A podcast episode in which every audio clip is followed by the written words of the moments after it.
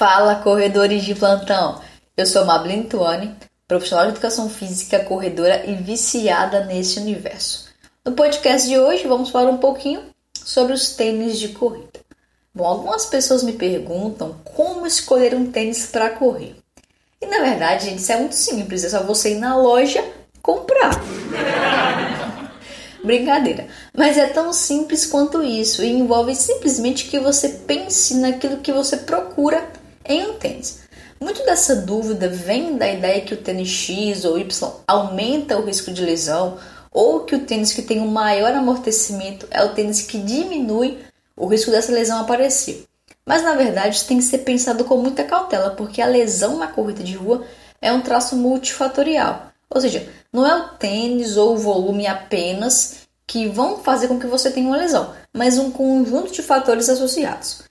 O professor Benuni, que é um pesquisador específico nessa área dos tênis de corrida, publicou um artigo na revista britânica de medicina do esporte em 2015 e uma das propostas que ele coloca para essa relação do tênis e da lesão é você pensar no filtro de conforto que é uma ideia que eu compartilho também. Ou seja, o que, que você busca em um tênis? O que, que te permite sentir confortável para os treinamentos e para as competições?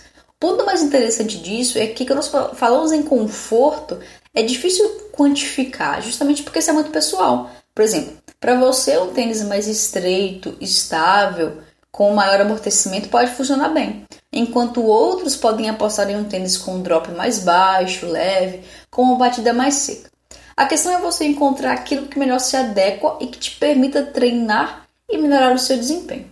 Agora, será que o tênis de fato permite melhorar o desempenho? Nós vimos aí uma revolução nesse universo com a chegada da linha Vaporfly da Nike, que indica uma melhora de 4 a 6% do desempenho desses corredores, o que pode ser explicado por algumas teorias bem interessantes que têm surgido. Se você tiver a fim de acompanhar um pouquinho dessa discussão, me acompanhe então nos próximos podcasts.